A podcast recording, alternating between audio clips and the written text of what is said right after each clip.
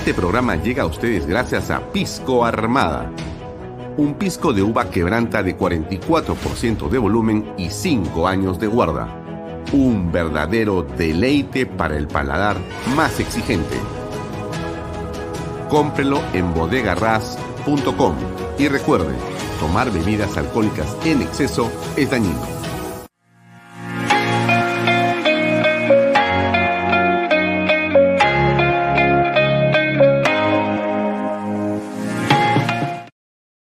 Cumple el sueño de tu casa propia en las Lomas de Yura.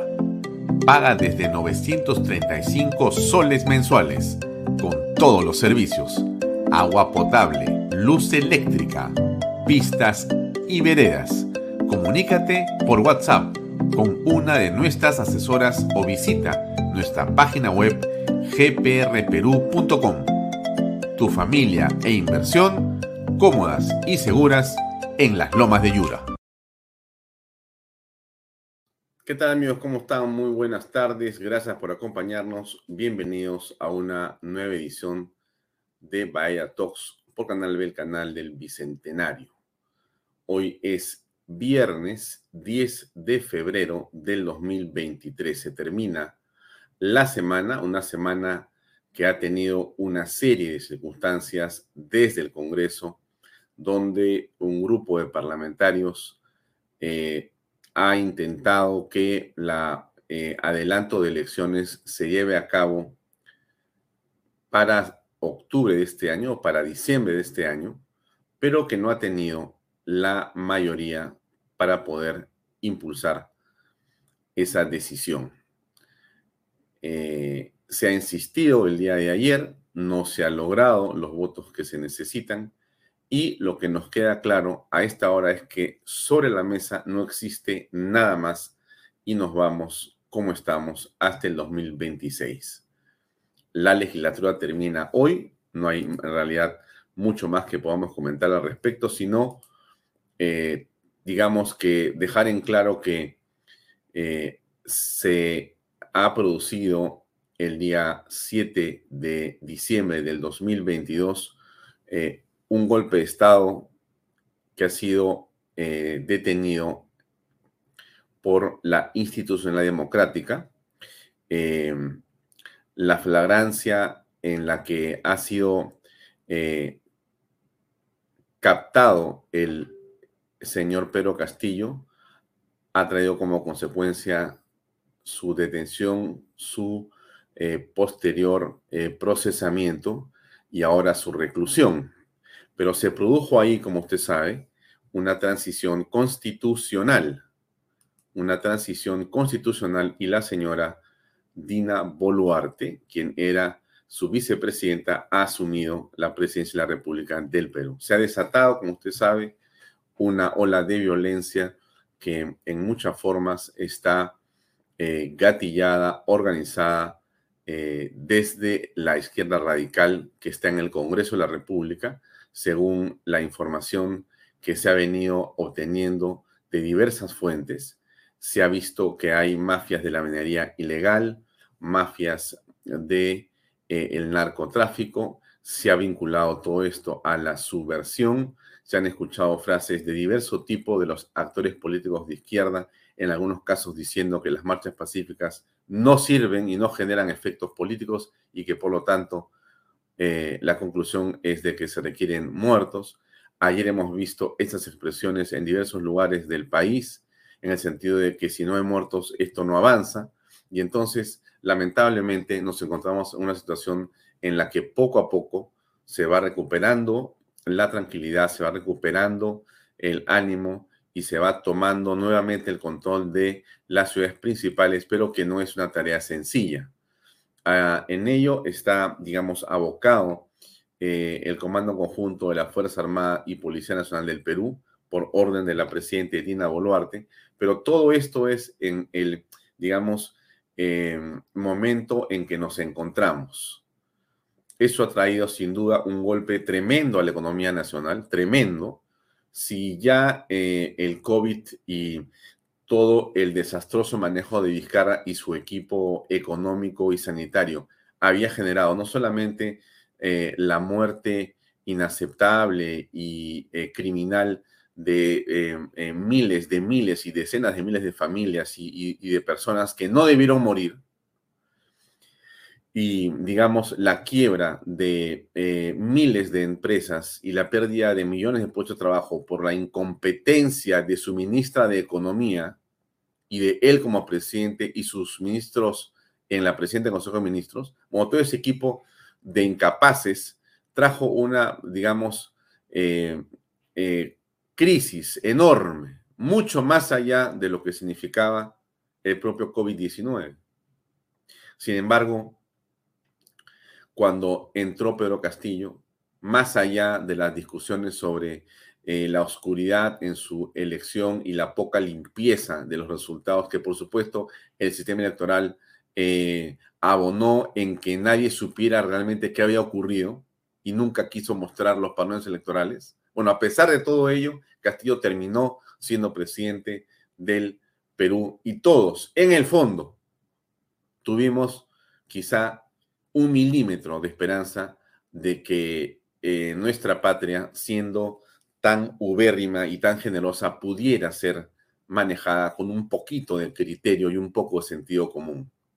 Sin embargo, lo que hemos apreciado en estos 17 eh, mm, meses de gobierno de Pedro Castillo ha sido simplemente una barbaridad desde todo punto de vista. No solamente eh, los temas de eh, un pésimo manejo, sino la corrupción a manos llenas. No más pobres en un país de ricos, decía el eslogan de Pedro Castillo, que se llenaba la boca en señalarlo, pero en el fondo lo que fue es que se enriquecieron sus amigotes en un país que dejaron más pobre que el que recibieron. En realidad, a estas alturas, eh, el gobierno de Pedro Castillo ha sido realmente peor que la pandemia. Han sido 17 meses de retroceso económico, social, político, cultural, moral en el Perú. Un verdadero desastre. Es como que si hubiéramos pasado una guerra y lo hubiéramos perdido, amigos. ¿Y por qué? ¿Y por qué digo esto? Porque tenemos que comprender que lo que necesitamos en el Perú es ley, orden, orden y ley para poder tener paz, para poder generar confianza, para poder generar inversiones y para poder tener trabajo. Donde sea que usted se encuentre, estoy seguro que usted en los últimos 10 o 20 años generó riqueza, generó valor. Hoy está mejor que hace 10 o 20 años. Sin duda. La pregunta es, ¿por qué no podemos seguir creciendo? ¿Por qué no pedimos, por qué no exigimos lo que realmente se debe hacer? Un menor Estado, más eficiencia, más infraestructura, más educación, más salud, menos corrupción, en lugar de andando peleando por cosas que son irrelevantes. ¿Qué pasa en el sur del Perú? ¿Qué ocurre con los hermanos puneños, juliaqueños, ¿Por qué devuelven al erario nacional miles de millones de soles que no pueden gastar? ¿Por qué son incapaces de generar expedientes técnicos que permitan hacer hospitales, postas médicas, colegios, carreteras, puentes, vías de acceso? ¿Por qué no pueden hacer eso? ¿Por qué en lugar de ello deciden atacar comisarías, destruir aeropuertos, bloquear vías de acceso? ¿Quién los incita a esto, amigos? donde comprendemos o comenzamos a comprender qué es lo que en el fondo los peruanos tenemos que hacer. Y no es otra cosa que labrar el destino de nuestras familias sobre la base del eh, trabajo, el esfuerzo y la concordia. ¿Por qué esto que yo le digo parece una especie de discurso eh, en la, digamos, en el desierto? Cuando debería ser algo que hablemos todos los días en familia. ¿Cómo hacer para seguir creciendo, para seguir desarrollándonos? ¿Por qué tenemos temor de lo que puede pasar en el país? ¿Qué implica la parálisis de Cusco en la economía, no solamente de Cusco, sino de todo el sector turismo y de servicios que es gigantesco? Los hoteles en el Perú eh, tienen muchos una vinculación y el sistema hotelero de turismo una vinculación gigantesca con respecto a Cusco. O sea, en realidad yo creo que el 80% de la economía del turismo está vinculada a Cusco. El cierre de Cusco, la parálisis de Cusco lo que hace es detener en realidad al país en toda su industria hotelera y de servicios turísticos. O sea, el impacto de Cusco no queda en Cusco. O sea, no son los cusqueños, sus negocios, los miles de guías turísticos, los cientos de hoteles, los que hacen transporte, los que venden comida, artesanía. No es solamente eso, amigos. Es toda la cadena que está entroncada con Lima. En Lima no hay pasajeros. Por lo tanto, el golpe a la industria hotelera en la capital ha sido devastador. Devastador. ¿Cómo podemos eh, empeñarnos en un futuro mejor paralizando las actividades económicas que perjudican en principio a quienes están en el lugar y en segundo lugar a toda la cadena y llega hasta acá. Entonces, estamos realmente en un disparadero, en un, en un contrasentido. Estamos eh, en verdad eh, en una situación eh, que necesita más respuestas efectivas de parte del gobierno. En medio de esto, lo que pasa en Turquía es terrible. Déjenme compartir unas imágenes. Yo no he querido hablar de Turquía, no obviamente porque no sienta, como seguramente usted, em, tristeza por lo que ha ocurrido en Turquía y Siria. En realidad, eh, trato de no ver eh, las tendencias sobre el terremoto porque las imágenes para mí son dantescas.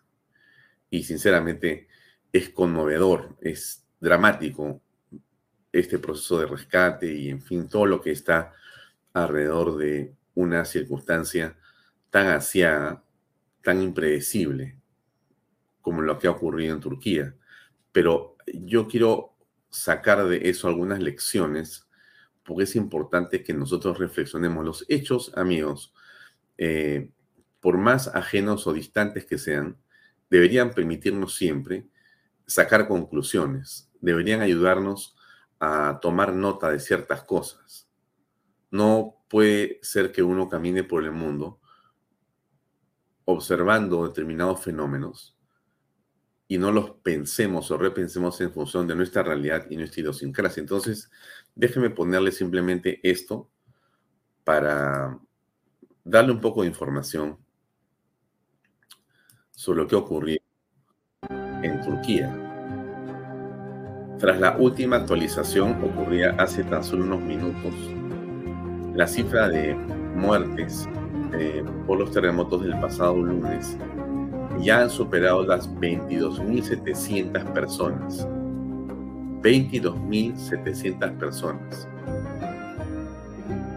Em, que suman lo que ha ocurrido en Turquía y en Siria. Hay aparentemente eh, casi 80.000 personas que están heridas. En Siria hay 3.300 muertes y como 5.000 y pico de heridos pero eh, es igualmente dantesco el tema. Este terremoto de 100.8 grados el lunes sacudió eh, Turquía y Siria.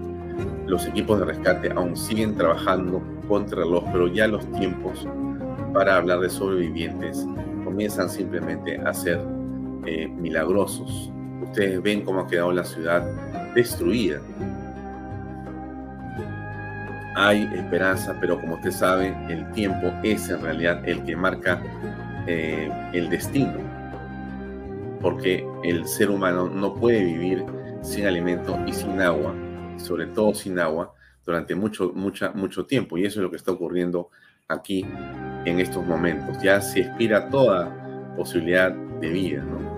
Y los sobrevivientes, muchos de los cuales no tienen hogar, como usted se da cuenta, podrían enfrentar un desastre secundario, porque hay frío y nieve. O sea, las condiciones van a empeorar en este momento. Es muy triste, muy, muy, muy triste, amigos.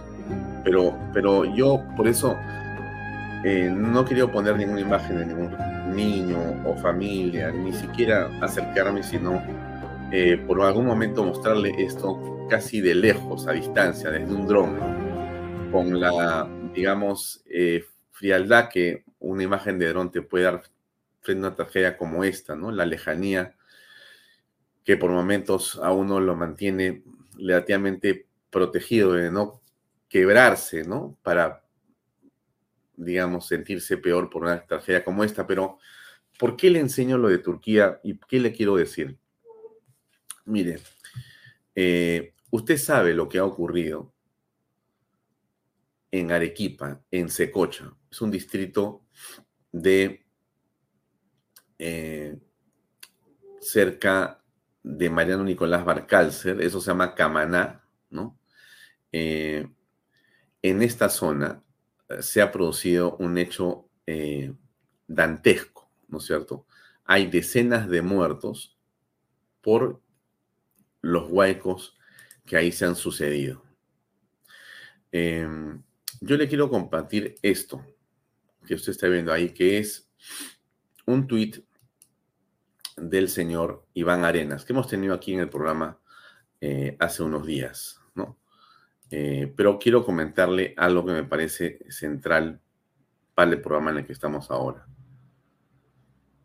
Han muerto 36 personas en Secocha debido a los huaicos, pero aquí hay una relación muy intensa, muy cercana, entre estos muertos y la minería ilegal en el Perú.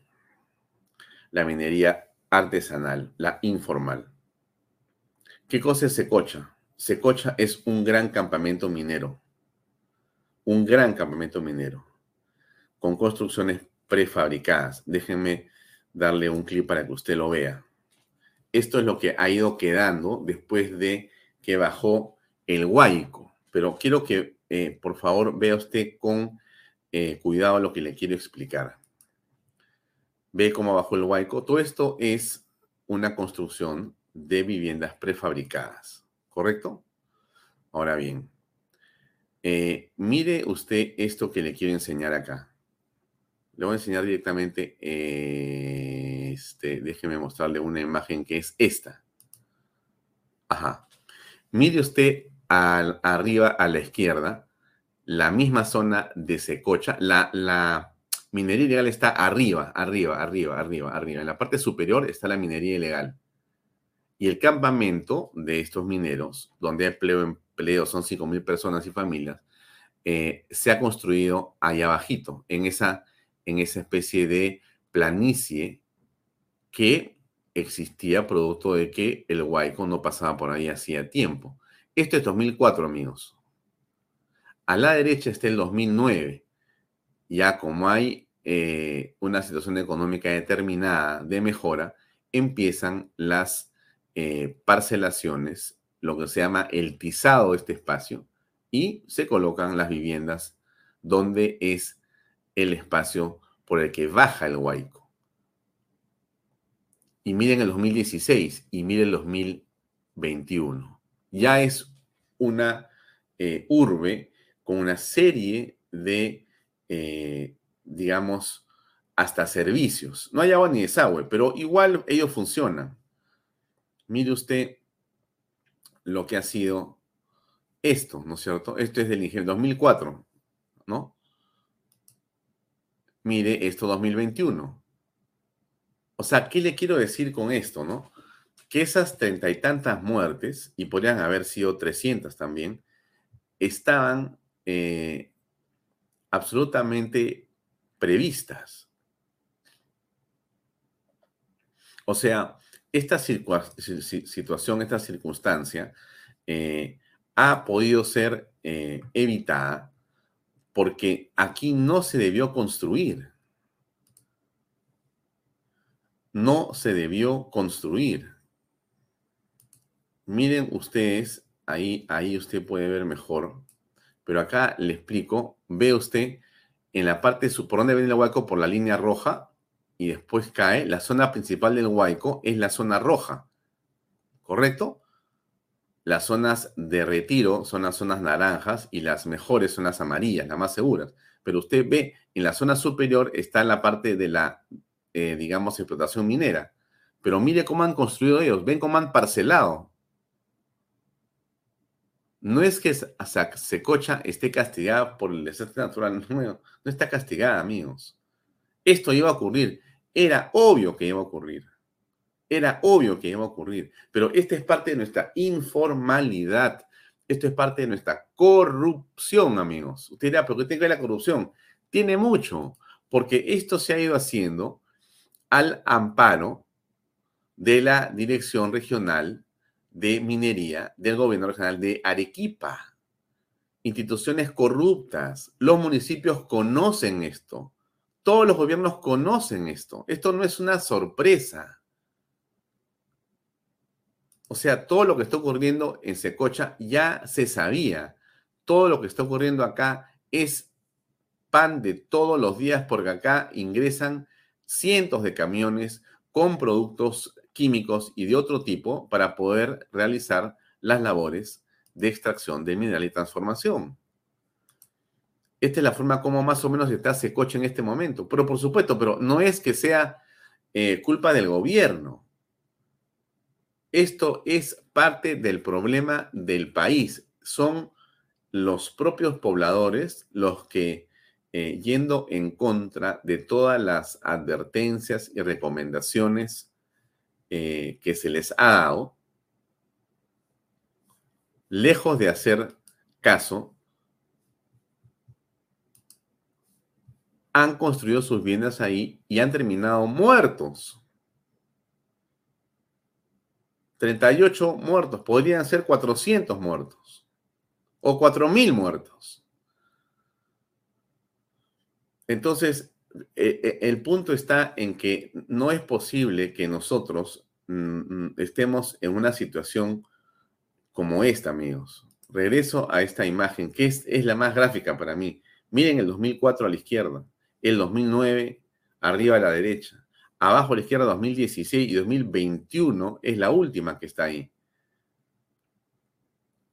Entonces, ¿cómo vas a construir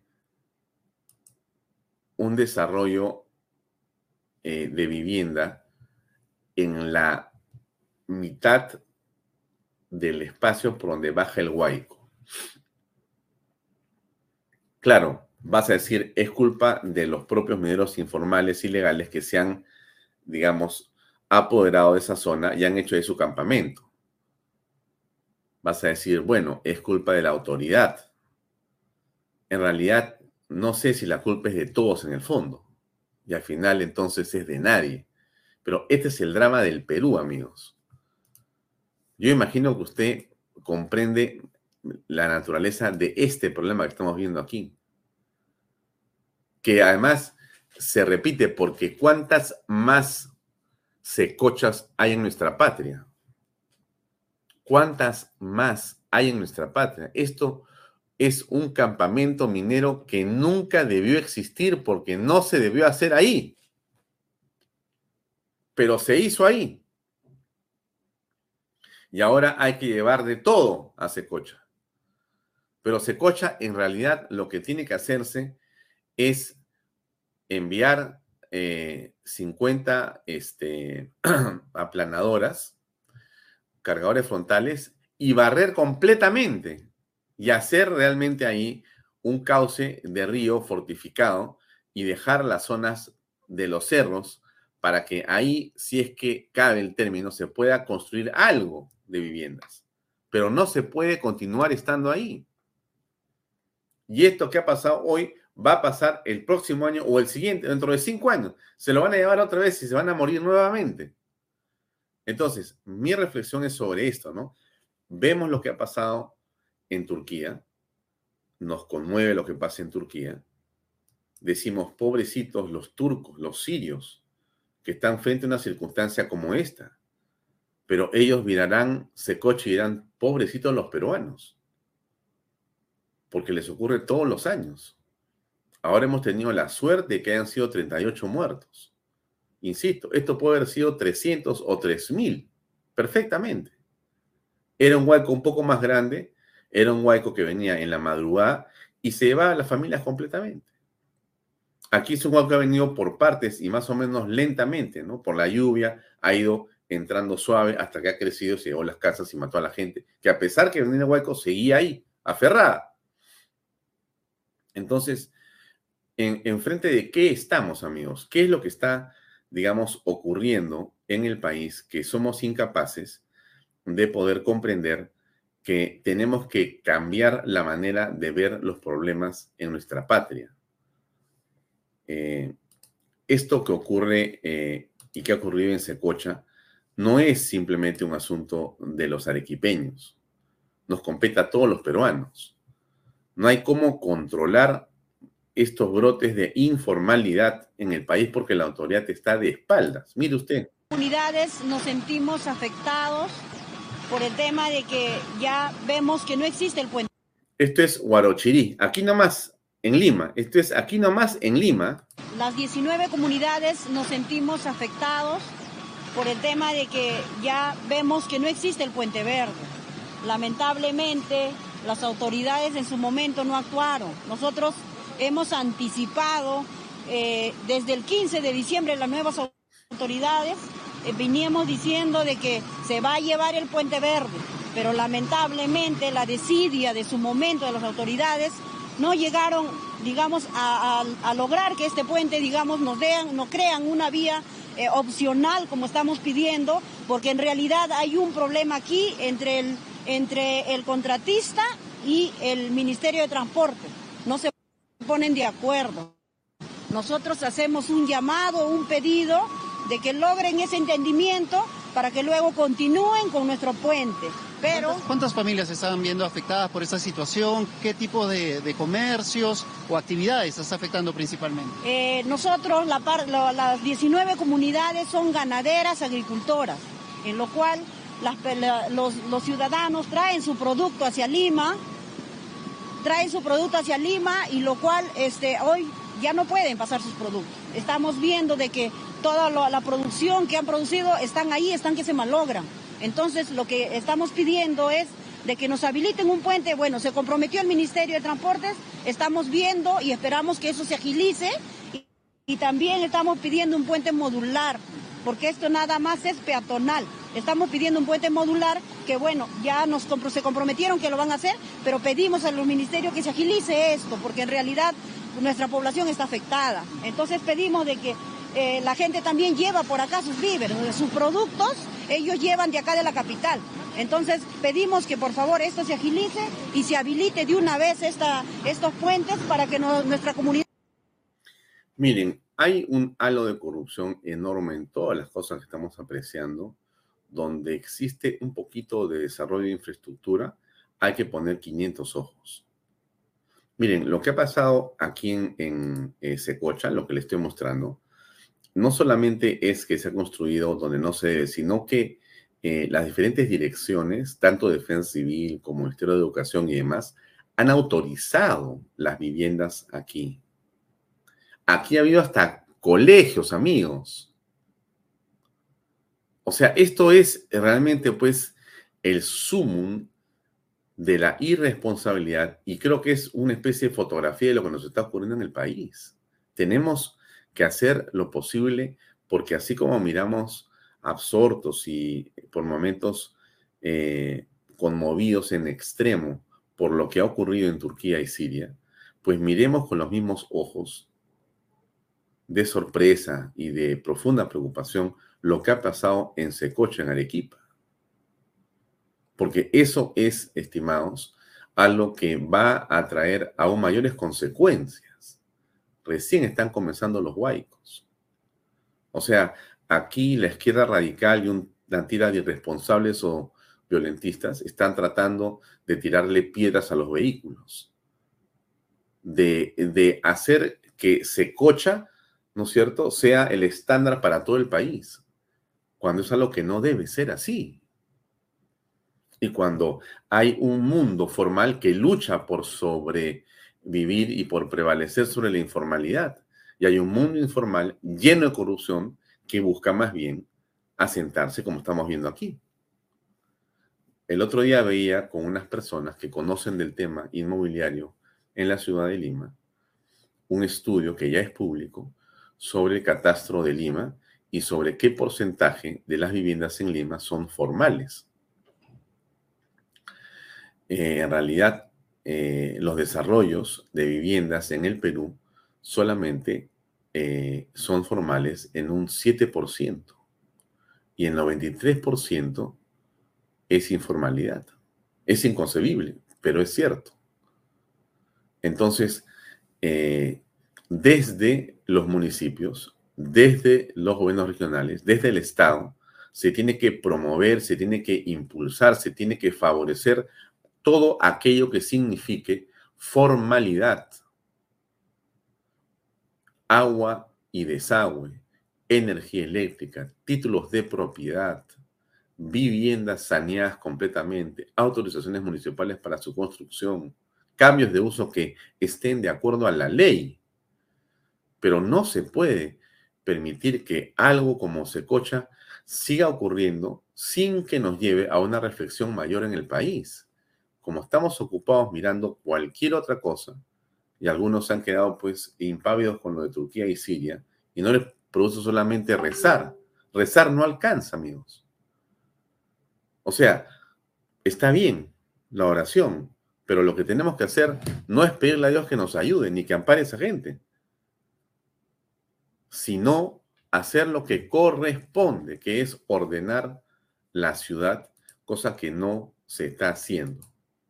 Yo no veo que se está haciendo por lo menos en este momento todavía, ¿no? No en Lima me refiero, sino en general en el Perú. Ahora, esto es algo eh, que pasa en Secocha, ¿no?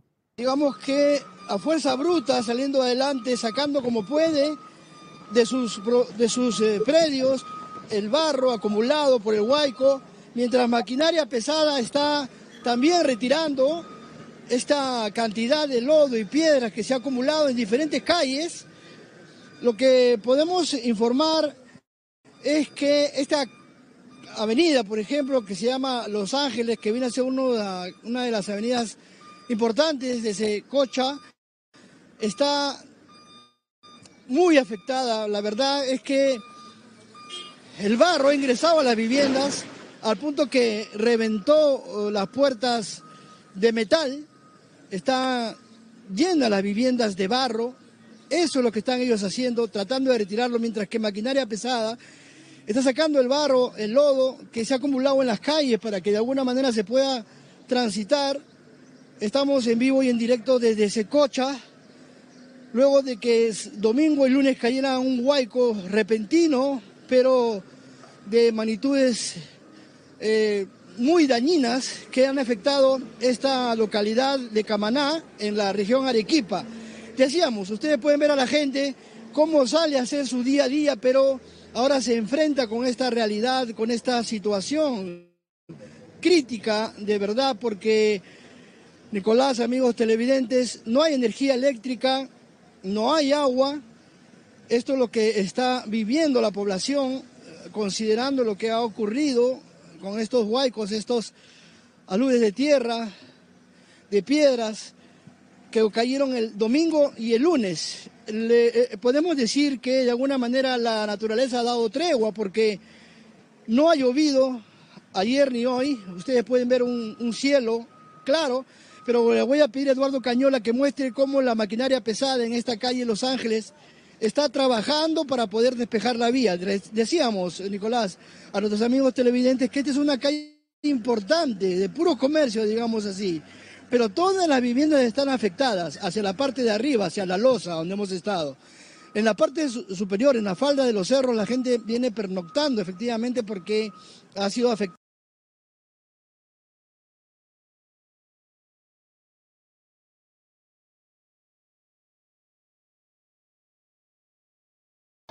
Micrófono, por favor.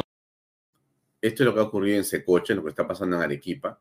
Está la maquinaria, eh, pero eso no quita que este es el escenario real. El 2004 teníamos eh, el espacio por donde bajaba el Huayco. El 2009 comenzaron las casas. El 2016 continuaron con una alegría fantástica. El 2021 ya era una inversión inmobiliaria altamente rentable lo de Secocha producto de ser un campamento minero ilegal. Hoy día es el escenario de una tragedia que aparentemente nadie asume responsabilidades. Insisto, aquí han habido hasta colegios del Estado, colegios del Estado en zonas eh, que no puede construirse bajo ninguna circunstancia. ¿Qué niveles de corrupción existirán acá, amigos, que se ha permitido construir cientos, miles de viviendas? Y ya hay candidatos a la alcaldía que han estado ofreciendo poner agua potable y desagüe en esta zona, sabiendo que es el espacio natural de la salida de un huaico. Ese es el drama del Perú. Secocha es realmente un ejemplo y nos pinta lamentablemente con mucha, con mucha preocupación. Miren, es hora de conversar con nuestro invitado, el economista David Tuesta, eh, quien ya está con nosotros conectado. David, ¿cómo estás? Estimado Alfonso, ¿cómo estás? Encantado. Un gusto. Bueno, a ver, varios temas que conversar. Evidentemente la economía nos eh, llama mucho la atención en esta circunstancia. Eh, yo quería preguntarte un poco para comenzar, David, ¿cuál es tu lectura del momento económico en el Perú a esta circunstancia después, digamos, del 7 de diciembre? y de la generación de esta ola de violencia y también de parálisis económica, ¿cómo aprecias tú los, eh, digamos, eh, resultados en general del país y también cómo crees que nos está viendo el mundo? Bueno, eh, partamos que es una situación de altísima incertidumbre y que el mundo lo está viendo como tal. Es decir, ¿y esto qué implica? Implica pues que se empiezan a tomar decisiones en torno a la desconfianza que genera eh, el futuro de la economía peruana. Es cierto que tenemos algunos pilares importantes en el ámbito macroeconómico que, están evitando que el país se desbarranque, como es la parte fiscal y monetaria, en las cuales tenemos reglas y un banco central y un MEF que dentro de todo ha estado funcionando bien a pesar de, de este cambio continuo de presidentes y ministros. Pero el deterioro que se produce en el ámbito político con consecuencias en el día a día, en la microeconomía del país, que va significando bloqueos, que va significando la posibilidad de que productos mineros, nuestro principal, eh, vamos a ver, eh, commodity, materia prima de exportación y que da sostén a todo el sur y que ponen aprietos, digamos, al futuro de, de lo que significa las perspectivas del país, eh, vamos observando eh, que esto se puede empezar a complicar a la medida que esta paralización que ya lleva un poco más de dos meses continúe extendiéndose. Ese es el gran drama y los bolsillos de las familias golpeadas, ¿no? Mm. Ahora, eh, ¿cómo es que se puede, digamos, em, a estas alturas, eh, analizar lo que está ocurriendo con la economía nacional en el sentido siguiente.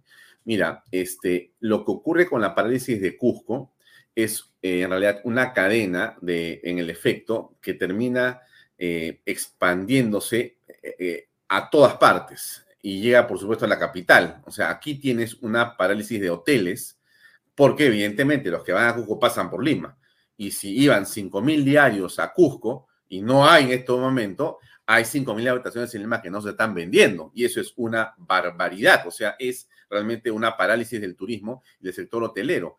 Bueno, y así ocurre con varias otras circunstancias. Solamente para mostrarte algo, esto es alguna imagen que te quiero poner de los camiones paralizados todavía. Todos estos carros se les ha bajado la llanta y las parabrisas. Esto de hace unas horas, David. Tanque de petróleo, todos, abajo. Eso es.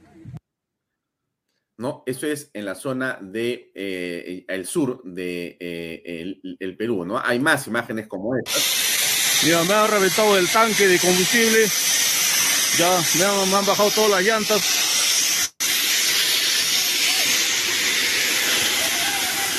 Han reventado todos los, faros, el, radiador, la parabrisa.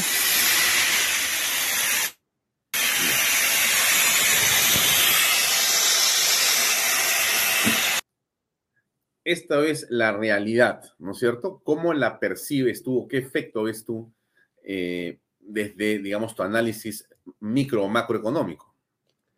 Mira, esto ya es un punto, digamos, de, agudeza eh, que, se extiende, que extiende, digamos, eh, escenarios de bloqueos que han venido experimentando en años anteriores, ¿no? Yo pongo, por ejemplo, siempre el caso de la Bamba, ¿no? El caso de las Bambas acumula desde el año 2017 hasta la fecha cerca de más de 500 días de paralización, más de un año, casi año y medio, ¿no? Y para ponerlo en pequeñito, ¿no? Este año y medio, ¿qué va a significar, por ejemplo, en este año 2023 para Apurímac y para Cusco también? Porque algunos distritos del Cusco también reciben dinero de las Bambas, que no van a recibir canon el año 2023 porque con alta probabilidad no van a tener utilidades este 2022. No va a recibir 2023 no van a recibir 2024, hablando particularmente, por ejemplo, en el caso de Cusco y otras actividades mineras que también el Cusco depende de ellas, ¿no? El tema del sector turismo, claro, eso se ve de forma palpable porque eso tiene una alta capilaridad. ¿Cuánta gente, desde restaurantes, desde las personas que se toman fotos con los turistas afuera y que cobran por ella, los guías formales, informales, todo ese ecosistema que vive del turismo hoy está prácticamente paralizado. Entonces, esto también nos lleva a una reflexión de carácter eh, político y comunicacional, ¿no? Digamos, es decir, la forma en que esto se está gestionando y que convence de alguna manera a parte de la población, sea los que reclaman activamente o los que están de manera pasiva perjudicados, pero lo creen, ¿no?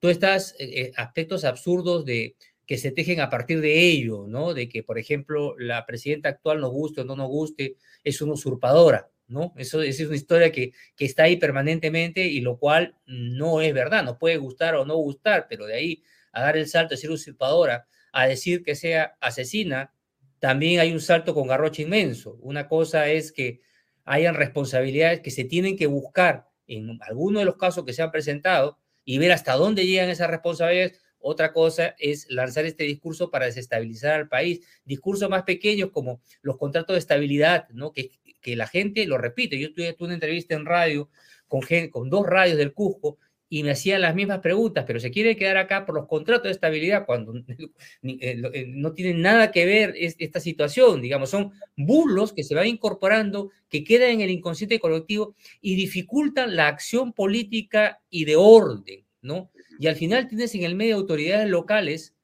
y regionales que históricamente se han venido desentendiendo de solucionar los problemas porque no tienen las capacidades para hacerlo y para ellos es mucho más fácil lanzar las culpas a Lima, ¿no? Mm.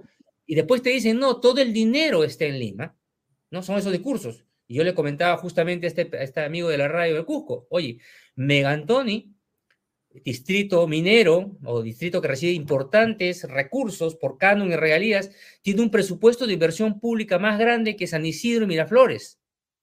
Entonces la pregunta que sería es por qué Megantoni y otros 60 distritos mineros que tienen más presupuesto total que Miraflores y San Isidro no pueden ser Miraflores y San Isidro. Eso es lo que deberían preguntarle él. Y la plata la tiene, no es un problema de plata, es un problema de gestión. Entonces nos encontramos ahora en una situación altamente politizada que ayuda a construir la narrativa falsa de la izquierda del siglo XXI, que básicamente lo que quieren es decir, eh, el modelo no funciona, miren, estas cosas no van para sus fines y objetivos que tienen ellos muy claramente marcados, ¿no? Que va no solamente en el símbolo de la Asamblea Constituyente, sino en lo que no se discute, lo que quieren hacer con ella. Mm. Eh, has referido eh, a un tema que es muy importante, que lo tocó el Contralor sobre la falta de capacidad en la gestión pública de todos, pero en el sur se ve como un tema muy marcado. Quiero poner estos 30 segundos de Nelson Schack para que nos dé el contexto para comentarlo, por favor. Es ahora lo más convulsionado. ¿Cuánta plata se ha dejado de gastar en Puno por los gobiernos regionales y locales en el último quinquenio? 2.600 millones de soles. O sea, la plata está ahí pero no tienen agua, no tienen luz, no tienen desagüe. Ah, la gran mayoría de los niños, 7 de cada 10, tiene anemia. O sea, podemos, podemos hablar mucho respecto de las brechas, pero lo que tenemos que hacer es una reforma muy profunda en la administración. Y no, eso no necesita demorarse pues este, dos décadas, ¿no? O sea, yo creo sinceramente que los problemas esenciales de corrupción y de eh, ineficiencia se pueden mejorar sustancialmente en un quinquenio, ¿no? ¿Qué piensas tú al respecto, David? Total, totalmente de acuerdo con el Contralor, ¿no? Es cuestión de definiciones respecto a cómo se quiere atender finalmente los problemas de la población. Y aquí lo que se requiere es decisiones respecto a, por lo menos desde una perspectiva de plan de emergencia, cómo reformular la ejecución de alguna manera eh, con un componente centralizado, al menos en una primera etapa. Es decir, los recursos están, ¿no? El problema es que las responsabilidades también están, lo que pasa es que, hacer efectiva esa responsabilidad no existe, porque no hay estas capacidades. Entonces, yo trabajo, soy presidente del Consejo Privado de Competitividad, nosotros presentamos una propuesta hace bastante tiempo, ¿no? Que implicaba que debería, para no romper, digamos, este concepto de descentralización y que sí, las personas quieren tener la gestión de sus recursos, uno debería plantear algún tipo de esquema de acreditación, ¿no? Inicial, al menos de corto plazo.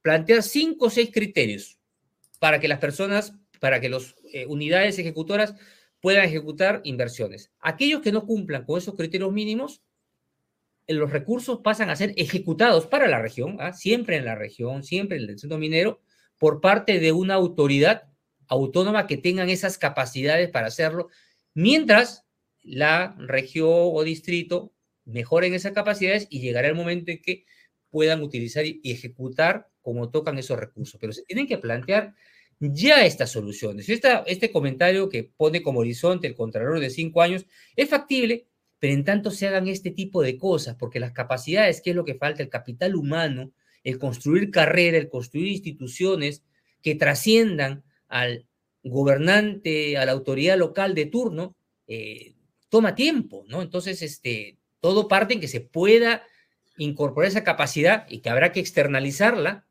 para empezar a ejecutar esos recursos, para que no se queden estos miles de millones. Aproximadamente en promedio, los gobiernos regionales dejan sin ejecutar más del 50%. Hay regiones como San Marcos, en Ancas, que es el distrito más rico del Perú, rico, más rico que cualquiera, tiene casi 10 veces el presupuesto de San Isidro y Miraflores, deja de ejecutar el 70% de su presupuesto. Eso ya, imagínate, ¿no? Entonces, no tiene sentido este tipo de cosas. Ahí requieres a alguien que, te que, realmente ejecute, porque uno va y compara, sí, tienes 10 veces el presupuesto de San Isidro Miraflores, pero anda a ver si tienes por lo menos un baño con agua y desagüe, eh, como los tienes en San Isidro Miraflores. Es realmente indignante y no sé, y claro, y para estas autoridades es muy fácil siempre decir, la culpa la tiene Lima, la culpa la tiene el MEF que no me deja estar, cuando es un tema netamente de su responsabilidad. Ahora, eh, en esta parte, tú, has estado en el MEF y tú has conocido la parte pública, el monstruo por dentro, como se dice, pero yo te pregunto si esta institución que se llama Servir, ¿correcto? No provee de tu punto de vista, eh, el componente técnico en la gestión pública que podría ayudar a que las cosas mejoraran sustancialmente. No es así, no es para eso que se creó servir, justamente para gestionar y que esto no ocurra. ¿Qué es lo que ha ocurrido? ¿Qué es lo que ha pasado? sí, ahí hay dos, dos, dos, tu pregunta se puede ir en dos partes. La primera es, servir primero ha sido concebido como un esquema para ir transitando ¿no? Desde, vamos a decirlo así, desde el esquema de funcionariado público que tenía el Estado. Primero que te interrumpa, si tú podrías explicar qué es servir para el público que no sabe y después lo, lo, analiza, por favor. Sí, Servir es la institución que busca crear el servicio civil en el Perú, es decir, la carrera de funcionariado público en el Perú, que fue eh, puesto en marcha hacia, hacia el 2012 y que, claro, se concentró fundamentalmente en tratar de homologar las diferentes leyes, normas laborales existentes y empezar a transitar a un esquema unificado. El problema es con esto es que, bueno, eh, se incorporaron en el camino batallas innecesarias una, y que se perdieron tiempo. Por ejemplo, el tratar de poner en esa homogenización al Banco Central, una locura. El Banco Central va a un modelo, deberían todos homogenizarse al Banco Central. Entonces ahí se perdió tiempo. Y se perdió tiempo también en no, tender, en no ver el tema hacia adelante, es decir, hacia las nuevas instituciones, en este caso las regionales, que no tienen esas capacidades y cómo dotárselas en el. Entonces hoy ha perdido muchísimo peso, ¿no? Porque las normativas impiden justamente las, ponen una serie de dificultades a la forma de contratar, hay sentencias que, que hacen respetar regímenes laborales anteriores, ¿no? Ha perdido lamentablemente muchísimo peso. Entonces, ante esa circunstancia que hoy está muy debilitado, lo que nosotros planteamos, y tu pregunta estaba bien, como complemento es que tendríamos que sacar una normativa de emergencia, todo de emergencia lamentablemente, que tenga, eh, que busque generar islas de excelencia, similares a las del Banco Central de Reserva, es decir, un, un mecanismo, una normativa blindada para poder captar con flexibilidad y atraer al personal capacitado que sepa realizar un expediente técnico, que tenga experiencia ejecutoria y empezar a construir, digamos, ese mecanismo de capacitación para proveer en el mediano o largo plazo con personal local de las universidades a la nueva institución pública que podría, dentro de cada distrito, que pudiera ejecutar, ¿no? Hoy con servir esto demoraría mucho, es prácticamente imposible. Si queremos ir con la línea del, del, Contralor de hacer estas cosas en cinco años, requieres este concepto de islas de excelencia para las diferentes regiones, al menos para aquellos donde es muy urgente ejecutar esos recursos que se desperdician. Mm. Mira, encontré un video hace un ratito, o hace un rato, este, de cómo hacen un puente, creo que es en Holanda, y se demoran 24 horas. Quizás lo has visto tú, déjame compartir un segundo, porque tiene que ver, eh, David, con algo que no sé cómo podría ser eh, de milagroso en el Perú. Si alguna vez en la vida vamos a poder tener algo así. En, yo vivo en, en, Monterrico eh, y acá se estuvo haciendo el puente El Derby. El puente El Derby ha demorado un poco más de cuatro años y aún no ha quedado terminado. Es un puente que no era nuevo, se simplemente reasfaltó y se hizo un pedacito más para una curva que bajara hacia la Panamericana. Pero esto demora, que es casi un poquito más chico que el puente del Derby, 24 horas versus más de cuatro años y no ha terminado. Entonces, a ver, ¿cómo se explica que en el Perú tengamos presupuestos que crecen en eh, eh, año a año, e, este, este, este presupuesto de este año es de 200 mil o 210 mil millones de soles. O sea, y continúa creciendo de una manera exorbitante, a razón de entre 5 y 8% al año. Es, es un país realmente de millonarios el Perú, pero no pasa nada con la obra pública. Y entonces tienes en todas partes simplemente corrupción, corrupción, obras que están a la mitad, que se caen. Entonces, eh, ¿qué cosa es? ¿Son los peruanos? He, mostrado el caso de Secocha, ¿no es cierto? Y he, puesto al principio del programa lo que pasó en Turquía, ¿no? Bueno, entonces, qué pena Turquía, pero en Secocha eh, has construido sobre el cauce del río, sabías que te iba a pasar y el Ministerio de Educación le ha dado autorización a los colegios para que estén ahí. Entonces, Dios, ¿cómo, cómo puedes construir un país con estas situaciones? ¿Cómo lo ves tú? Eso es quizás lo, más eh, desalentador, ¿no? Digamos, para decir, oye, ¿cómo podemos hacer funcionar las cosas a futuro? Gran parte del problema se define de esta cooperativa, vamos a poner así, Perú-Holanda, para poner como referencia, es el tema institucional. Y, más allá del concepto etéreo de lo que significa institución, eh, que en principio, pues, para ponerlo en práctica acá, en términos prácticos, es hacer que las cosas sucedan porque existe un marco que se preserva a través del tiempo en el caso holandés y en el caso de varios países que ejecutan bien, tienen incluso esquemas de automatización, adaptación de los contratos, tiene todo un soporte relacionado respecto a la forma, por ejemplo, en la cual expropias áreas, ¿no? Entonces no te estás demorando eternamente, hay definición muy rápida respecto a los temas. Por ejemplo, ¿no? En Perú, para poner como referencia, apenas alguien se entera que hay un área que estaba deshabitada y que de pronto por ahí va a pasar un puente, en menos de tres días ya tienes esa zona invadida por 100 personas y dice que acá viven y no se puede hacer nada. Entonces hay que pasar a negociar y mientras tú vas pasando a negociar, en dos semanas ya no hay 100, hay 1000, hay 2000, hay 3000. Entonces estas cosas no suceden. Entonces, dos, hay un tema que tiene que ver con la judicialización de muchos aspectos de, esquemas de contratos, tanto de obra judicialización, mala judicialización, digamos así, de obra pública y de APPs. ¿no? Ahora, en un marco de alta corrupción, todo es cuestionable. Entonces, en Holanda y en otros países, que es lo más simple y común y se entiende, y hay un porcentaje amplio para permitir renegociaciones, adendas, porque todo cambia. Yo puedo haber negociado un presupuesto para construir un puente en un momento, pero los materiales suben de un día a otro en el mercado de commodities. Hay una guerra en Rusia y se dispararon los precios. Es lógico que yo no puedo mantener el contrato a todo, a todo riesgo, tiene que ajustarse. Los contratos permiten esos ajustes, ¿no? Acá no. En Perú tú haces una cosa y ya te está mandando juicio, aquí hay corrupción, que de repente hay, pero de repente en muchos de los casos no hay. Pero simplemente es que te paraliza el tema. Denuncia a fulano, denuncia al alcalde, denuncia al regidor.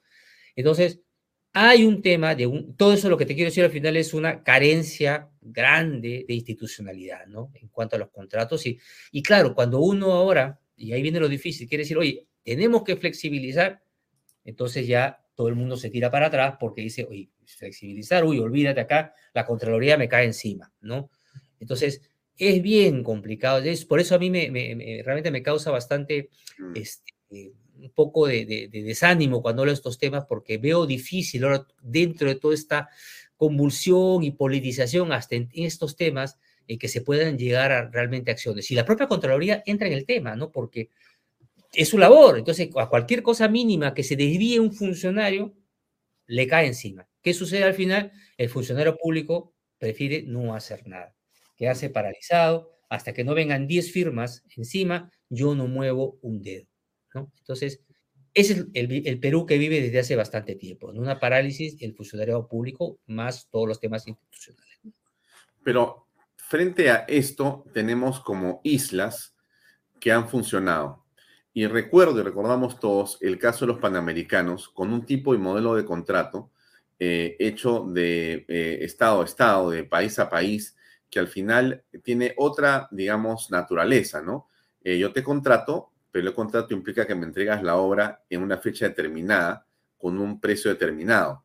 Y en todo caso, te daré un premio si me lo entregas antes. Eh, entonces, eh, no, sé si no hay arenas de por medio, pero en todo caso es un modelo que parece ser un modelo exitoso o virtuoso. ¿Qué opinas al respecto y por qué crees tú que no se pueden hacer más cosas como esa en el Perú ¿Será acaso que porque no permiten corrupción? Eh, bueno, puede ser una, una, explicación también, pero a ver, este tipo de esquemas funcionan bastante bien, eh, requiere ciertas precondiciones para ello, ¿no? Este, eh, requieres una determinada escala, requieres lo que le llaman empaquetamientos que te permitan atar un número, este, un determinado número de proyectos grandes, ¿no?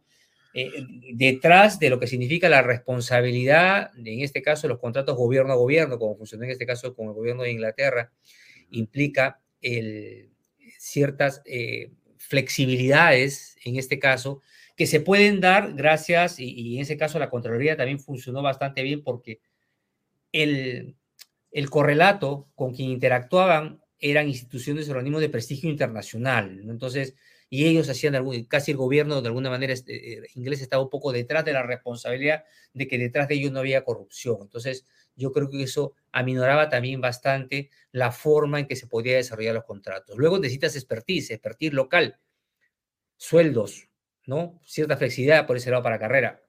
Este empaquetamiento se pudo hacer. No es el único, ¿ah? este esquema se repitió también para la reconstrucción y ejecutó bastante bien. Obviamente, han habido casos particulares, aparentemente en Piura, algunas obras que igual, no obstante tener este esquema, no han podido avanzar porque al final de repente te encuentras con estos mismos problemas de comunidades que no se quieren mover, que quieren seguir estando al mismo lado, que no quieren la reubicación y se te plantan.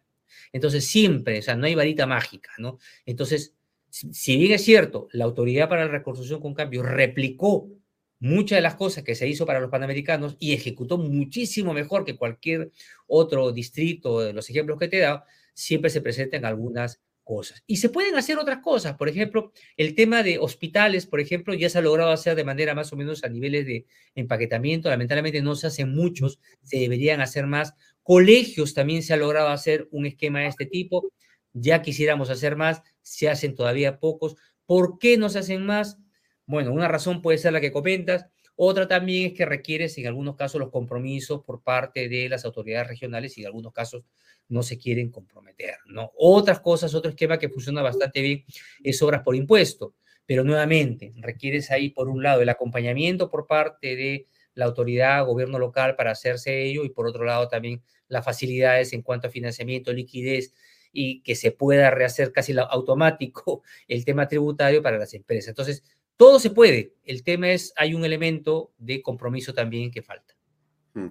Ahora, para ir eh, cerrando, yo te pediría dos cosas. La primera es, eh, hace no mucho hemos tenido noticias de Moody's en el sentido que se rebaja la perspectiva en la calificación del Perú.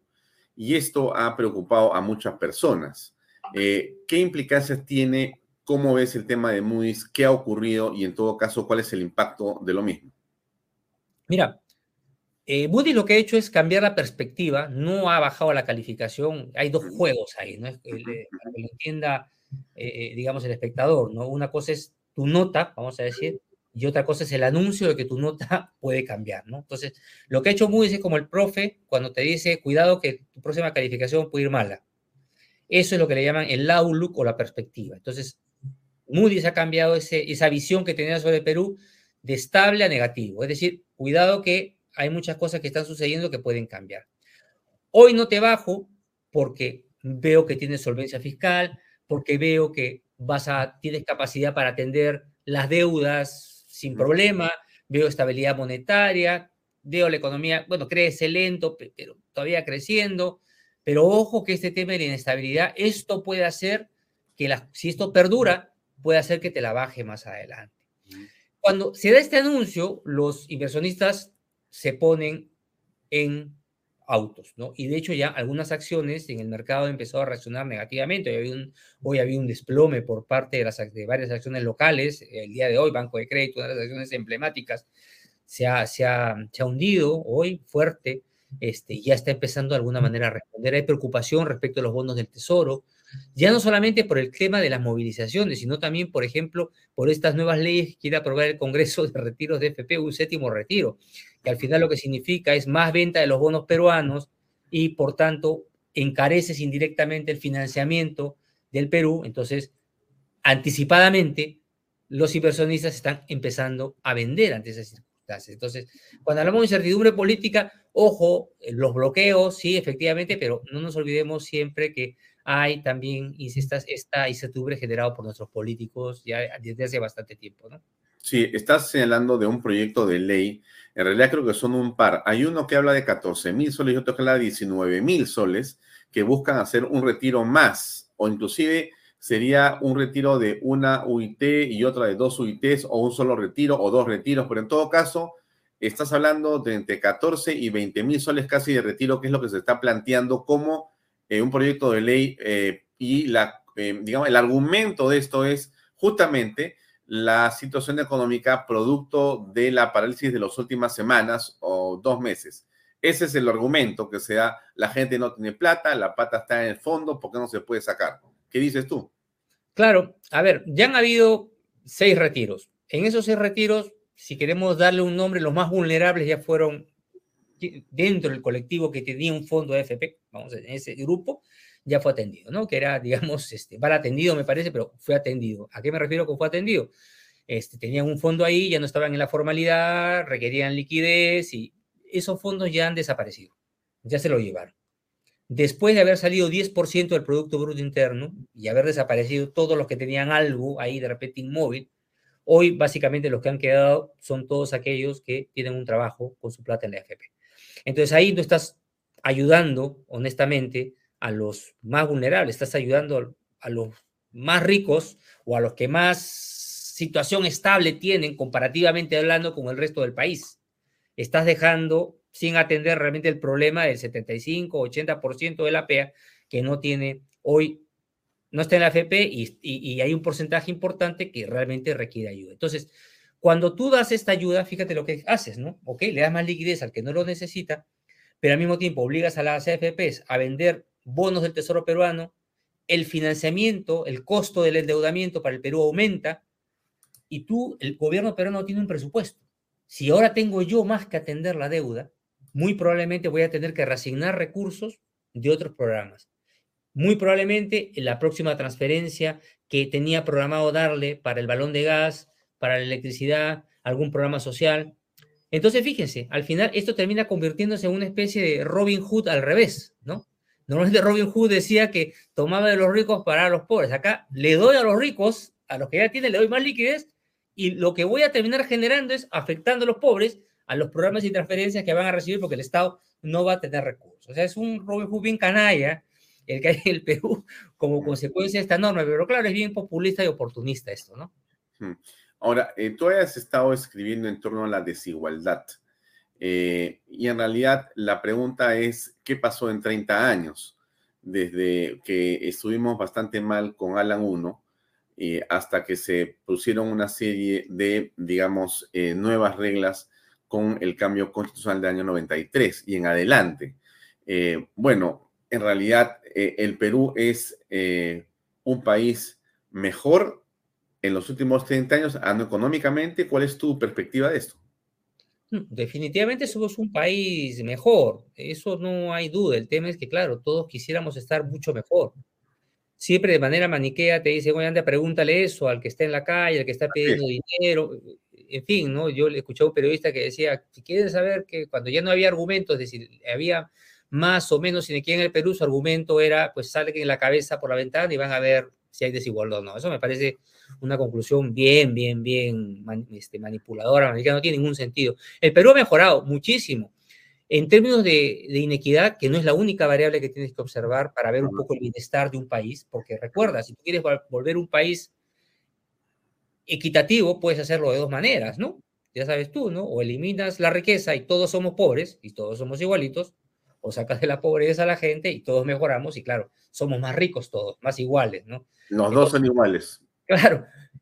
Ir hacia el otro lado es muy fácil. Vámonos a Cuba. Cuba es seguramente un país muy igualitario, pero eliminando las posibilidades de generar riqueza.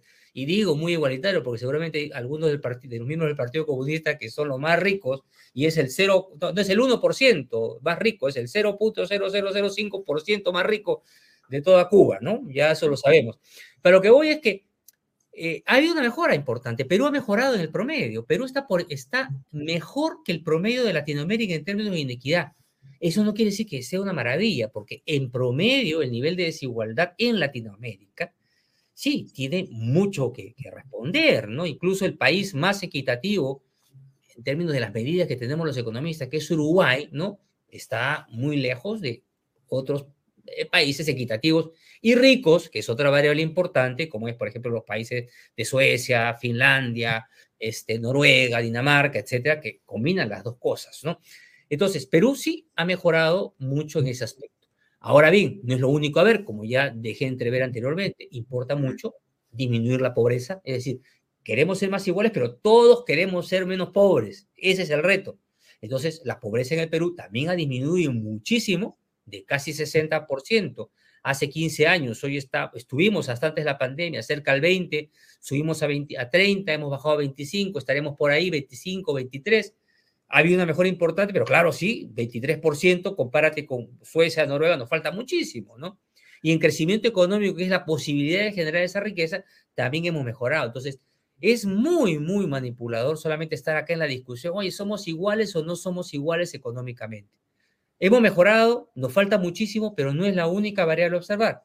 Hay que ver si somos en conjunto un país menos pobre, y sí, también somos un país menos pobre comparando, y somos un país que ha venido creciendo. Antes crecíamos muy bien. Lastimosamente, desde hace 10 años venimos, estamos perdidos en la incertidumbre política, agravándose de la mano nuestro crecimiento económico también ido disminuyendo. Pero no falla el modelo, es falla de nuestros políticos. Ahora, para terminar, eh, ¿Tú serías eh, capaz de darle un consejo al ministro de Economía en este momento para tratar de avanzar sobre la crisis económica? ¿Le puedes decir algo a la presidente Dina Boluarte? Mira, yo, la situación que enfrenta el ministro de Economía actual, como cualquiera, es complicadísima, ¿no? Porque gran parte de las cosas que suceden no dependen de él.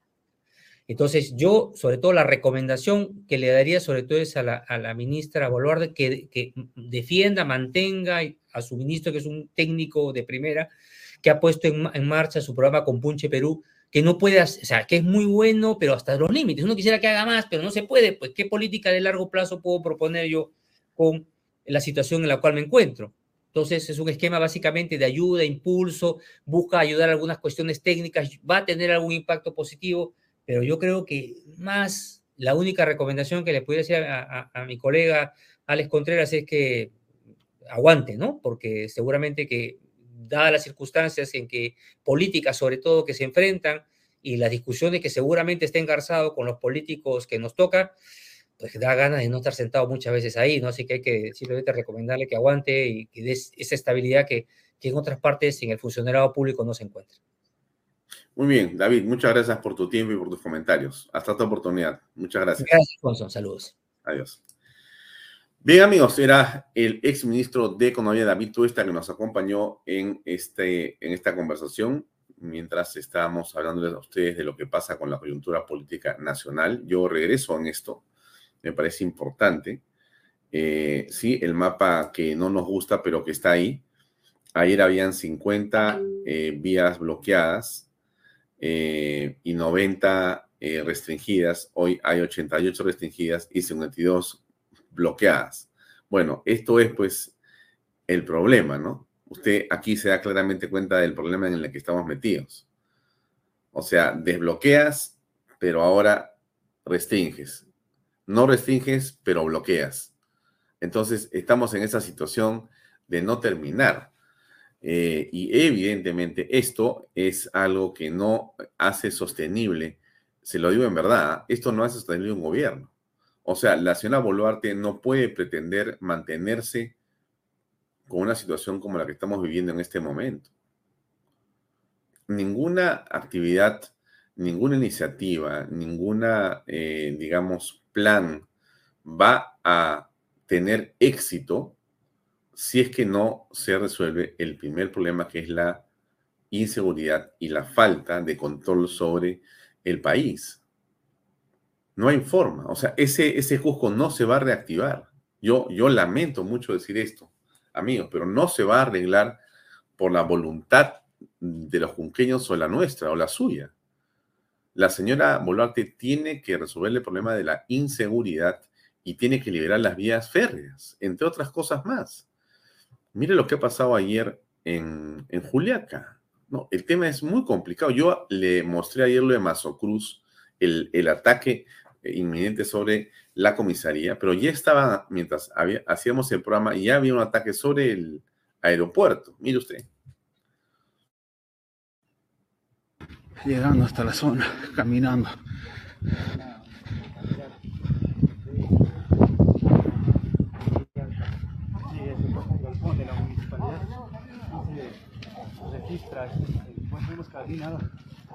Es el, la municipalidad, ¿no?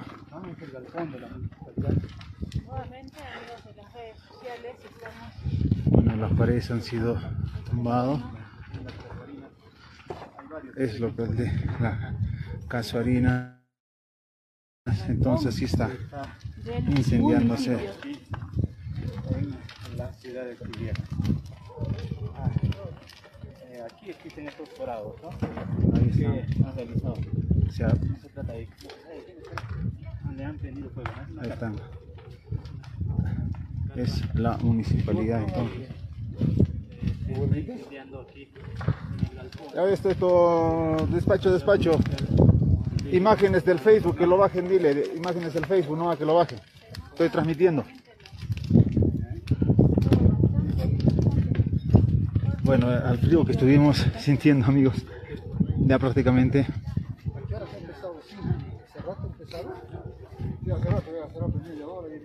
Muy bien, había empezado, indican hace media hora aproximadamente. Como ustedes ven, se viene quemando. Debe ser eh,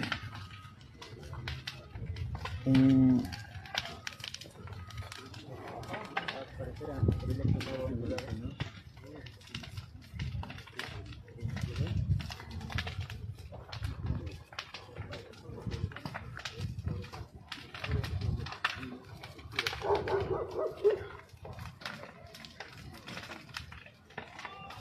Muchas gracias compañeros en estudios. Nos encontramos en el sector de Las Casorinas, donde es el galpón de la Municipalidad de San Román. Eh, si están con las imágenes compañeros, pueden ver la gran cantidad de, que se viene quemando al interior del galpón de la Municipalidad de San Román. Pudimos visualizar nosotros cuando estuvimos en la avenida Aeropuerto, cercanías al... Eso es lo que ha pasado en, en, en Puno, en Juliaca en los eh, alrededores del aeropuerto. Eh, pero es más que esto. mire usted esto que ocurre con un ciclista que no lo dejan pasar en el camión, en el bus, en el carro. Bueno, ahora su bicicleta, dejen de pasar a mí solo. Y miren lo que le pasa. Desde que salimos de Puno, este es el sexto bloqueo en la vía ya que vemos acá a la gente humilde y manipulada. No hay otra forma. Que si a cualquiera de ellos les preguntas algo de la Constitución, están en cero, más que seguro. Así está la realidad por acá, señores.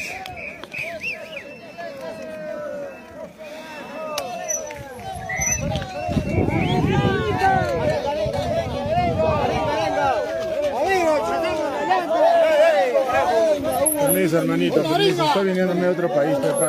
¿Qué pasó? ¿Qué pasó? ¿Qué pasó, amigo? ¿Qué pasó? ¿Por qué podemos...? No, hermano, discúlpeme. No, es la vía libre, hermano. Por favor, yo respeto su paro. Respeten mi tránsito, por favor. Está bien, pero papi, pasa, contrató tu arenga. No estamos pidiendo otra pero yo. No me puedes obligar eso, hermano. No me puedes obligar eso. Yo respeto todo lo que ustedes puedan hacer. Pero respeten mi libre tránsito. Que estoy andando con mi bicicleta. Ya me han hecho mucho daño, hermano. Escúchame, no puedo andar en carro, no puedo andar en moto. Estoy andando en bicicleta, ¿cuál es el problema, hermano? Yo ando en carro. Escúchame. No puedo andar lo mismo, Ustedes exigen democracia, respeto, respeten al ser humano. Estamos respetando por eso. ¿Qué te estamos pidiendo, amigo? No me puedes obligar. No te puedo decir lo contrario, ¿Qué te estamos pidiendo? Nada. estamos pidiendo? No me pidas nada, hermano. Señora, ¿qué pasa, por favor? Hemos reventado la llanta. Respétenme. Yo no estoy faltando el respeto. Señora, oiga, mira, ¿qué le pasa? Miren, dense cuenta de lo que estaba haciendo, por el amor de Dios. Señor, ¿qué estás haciendo? Respétame. Por eso Respeten, por favor. Mira, así se comportan ustedes. No, respétame. Te estoy respetando. Yo respeto lo que haga tu padre, pero respeto. Yo no quiero, escúchame, no estoy de acuerdo contigo. ¿No estás de acuerdo? ¿Por qué me vas a obligar? Estamos sufriendo bajo el sol. Escúchame, y yo no estoy sufriendo. Yo no estoy sufriendo, señor. Mira, todos acá tenemos sed, tenemos hambre. Yo no, yo no. Apoya. Señor. Vamos a pedir una arenga. ¿Qué te cuesta decir Escúchame, una arenga y pasar tranquilamente? Están bloqueando la vía. Amigo, ya me han hecho mucho daño. Amigo, a mí, y a mí les...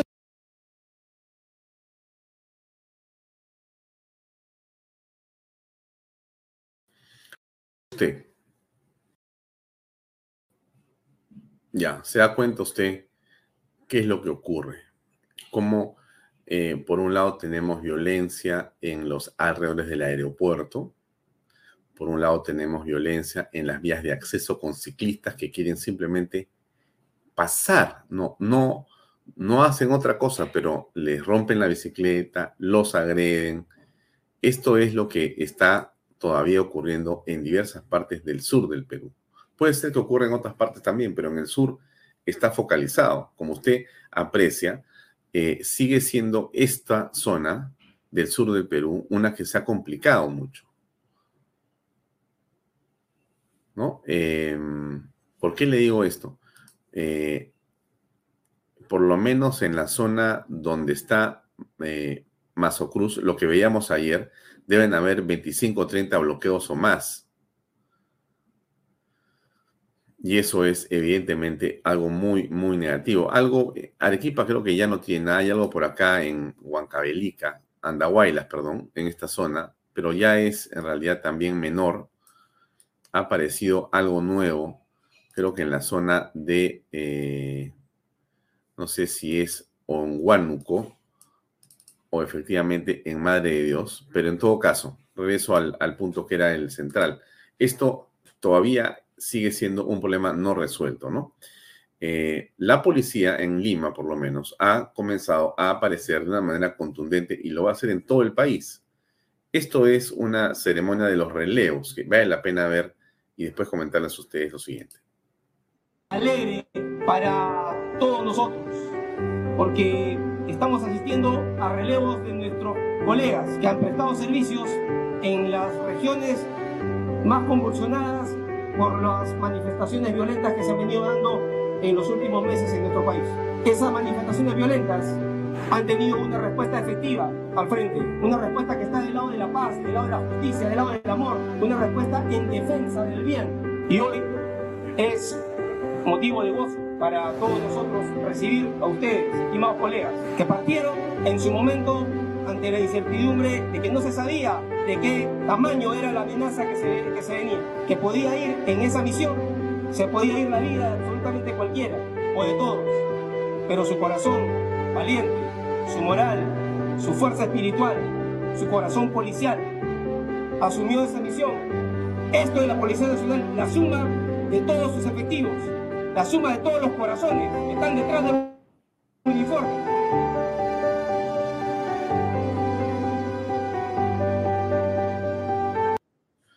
Es a esta Policía Nacional, amigos, la que eh, se le quiere destruir. Hay una campaña construida, eh, dirigida desde diversos eh, sectores para diezmar la moral de la Policía Nacional del Perú. Yo le he dicho a usted, lo hemos conversado de muchas maneras en Bahía Talks, en todas las instituciones del Perú existen problemas reales o potenciales. En todas partes se cuecen habas. En el mundo de la medicina, en el mundo de la abogacía, en el mundo del deporte, en el mundo del arte, en el mundo de la religión, en el mundo de la educación, en el mundo de las ciencias, en el mundo donde sea que usted se encuentre, va a encontrar usted problemas corrupción y delitos. La policía no es una institución ajena a esta realidad, pero eso no tiene nada que ver con la labor fundamental que está cumpliendo en esta crisis en la que estamos presentes. Eh, ayer han tenido un despliegue importante en diferentes partes de la ciudad, en el centro de Lima. Solamente usted lo ha visto, si no se lo pongo acá para que lo vea. Y hago más perdón, me voy a hacerme pequeño para ver lo importante, no yo. Esto es en el eh, Paseo de los Héroes Navales. Esto es, al fondo usted ve el centro cívico, a la izquierda al fondo ve el Hotel Sheraton, a la derecha está el eh, Palacio de Justicia. Y han salido un número eh, muy grande de policías a realizar una serie de emplazamientos y de marchas para mostrar cuál es, digamos, la presencia policial en la ciudad de Lima.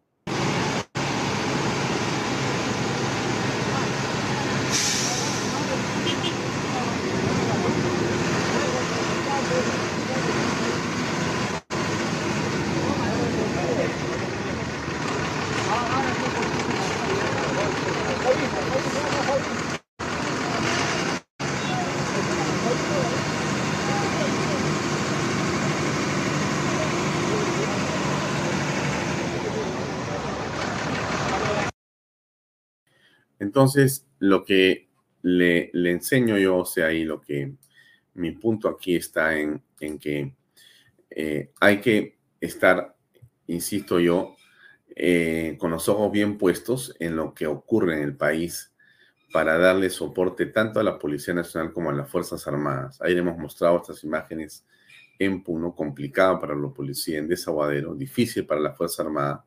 Acá vemos a la policía tratando de mostrar con claridad que tiene una presencia masiva en la capital y de esta manera también eh, mostrar o hacer ver su fuerza, su potencia y desanimar a los eh, revoltosos, a los subversivos, a los criminales a que vengan a enfrentarse con ellos. Eh, ha visto la semana de relevo. el relevo implica la llegada de unos, la partida de otros. Y eso es de lo que se trata en este momento. O sea que yo le diría que habrá que continuar en la, digamos, perseverancia, hay que continuar eh, unidos en torno a los objetivos que son, yo creo, llegar al 26 en el camino, eh, hacer que la ley y el orden sean los respetados y que al final de cuentas tengamos un país en el que podamos trabajar todos en paz y en tranquilidad. Ojalá que los hermanos del sur entiendan cuál es eh, la naturaleza de una nación. No me refiero a la nación aymara, como se le llama a ese grupo de personas, sino me refiero a la nación peruana. Y entonces que podamos eh, eh, comprender que no se trata de avasallar los derechos de nadie. Y por momentos da la impresión de que ellos pretenden hacerlo con nosotros. Me refiero a con los 33 millones de peruanos. O sea, creen que eh, Puno les pertenece. Y como Lima no nos pertenece, Puno tampoco. Somos en todo caso todos aves pasajeras. Y todos tenemos derechos, pero también tenemos obligaciones. Así que el que no la tenga claro, pues que lea su constitución y que deje de estar hablando eh, que quiere hacer cambios sobre algo que ni siquiera conoce porque no ha leído. Por lo menos, el mínimo respeto implica la lectura de aquello que queremos modificar. En fin, lo dejo ahí, amigos. Eh, este, este, en las próximas horas vea usted Unidos por la Esperanza con el Padre Luis Gaspar. El día domingo, la misa con Luis Gaspar a las 8 y cuarto por Canal B. Vea la repetición de nuestros programas que han sido estupendos esta semana. Gracias por acompañarnos. Nos vemos el día lunes. Dios mediante, a las seis y media. Buen fin de semana. Permiso. Buenas noches. Este programa este programa llega a ustedes gracias a Pisco Armada. Un pisco de uva quebranta de 44% de volumen y 5 años de guarda. Un verdadero deleite para el paladar más exigente. Cómprenlo en bodegarras.com y recuerde, tomar bebidas alcohólicas en exceso es dañino.